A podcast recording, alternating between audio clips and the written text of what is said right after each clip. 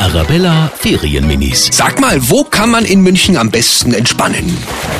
Vielleicht gibt es da irgendwo Wege und da kommen wir vielleicht ein bisschen spazieren gehen und mal bei der Bank anhalten und da ein bisschen lesen oder so. Zum Beispiel den englischen Garten. Im München entspannen kann man ganz gut in der Isar machen. Da sind ganz viele Bäume und dann kann man grillen. Das kann man auch richtig gut in Olympiapark machen. Oder man bleibt einfach zu Hause. Das ist am allergemütlichsten.